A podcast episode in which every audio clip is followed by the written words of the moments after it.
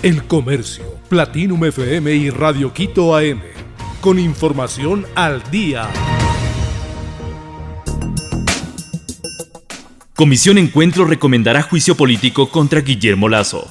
El informe borrador de la Comisión Ocasional del caso Encuentro recomienda enjuiciar políticamente al presidente Guillermo Lazo por dos causales constitucionales.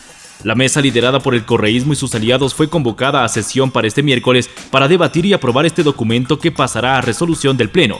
El informe al cual tuvo acceso el comercio no tiene carácter de vinculante para los 137 legisladores. En el documento se determina que Lazo adecuó su conducta a los numerales 1 y 2 de la Constitución.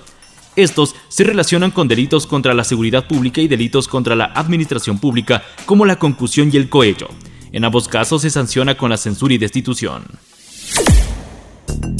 Producción de petróleo ecuatoriano se redujo en un 50%.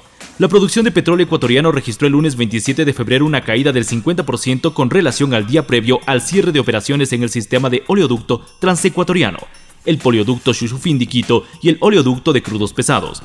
La medida de suspender las actividades en estas tuberías se tomó el 22 de febrero debido a la caída del puente Río Marker en Napo por el avance de la erosión regresiva del río Coca. Esto obligó a la empresa pública Petroecuador a pagar el 24 de febrero los pozos en el oriente. Esta acción se tomó por las limitaciones para almacenar crudo y transportarlo desde los tanques de almacenamiento del lago Agrio hasta la estación de Balao en Esmeraldas. Conalle se configura como principal opositor del gobierno. El gobierno de Guillermo Lazo tiene varios frentes abiertos, sectores que se oponen a sus políticas. Sus llamados al diálogo después del proceso electoral del 5 de febrero han cosechado reacciones negativas. El analista político Daniel Crespo evalúa que la Confederación de Nacionalidades Indígenas del Ecuador, CONAIE, viene a ser el principal opositor del gobierno actualmente no solamente por sus números en la Asamblea Nacional o en los gobiernos seccionales, sino también por su capacidad de movilización.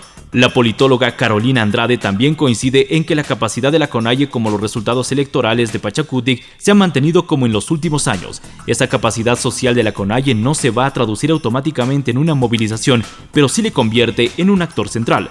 La CONAIE participará en la marcha del 28 de marzo para entregar el proyecto de ley de aguas en la Asamblea Nacional. La movilización podría tomar fuerza en junio o julio, como el año pasado, proyecta Andrade. Independiente reta a Flamengo, club con presupuesto 24 veces mayor. La Junta Directiva de Flamengo aprobó por unanimidad un presupuesto de 192 millones de dólares para el 2023. De esta forma es el equipo más rico del continente y a eso se aferra para ganar la Recopa Sudamericana ante el Independiente de Ecuador. El presupuesto del club ecuatoriano es 24 veces menor, sin embargo su modelo de administración es sustentable y se basa en la venta de futbolistas al exterior. En el equipo ecuatoriano no hay ninguna clase de temor. Los jugadores del club de Sangolquí encararán con entusiasmo la revancha de la Recopa Sudamericana este 28 de febrero del 2023. Ana Gabriel anuncia su retiro de los escenarios. El 25 de febrero, durante un concierto en Los Ángeles, Estados Unidos, Ana Gabriel, la famosa cantante mexicana, anunció a sus seguidores que se retira de los escenarios después de 48 años de carrera musical.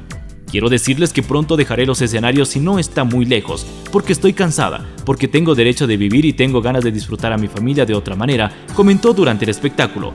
Aunque la artista de 67 años no especificó los detalles o la fecha exacta de su retirada, sus palabras generaron gran conmoción en los espectadores y fanáticos de todo el mundo. El Comercio, Platinum FM y Radio Quito AM. Con información al día.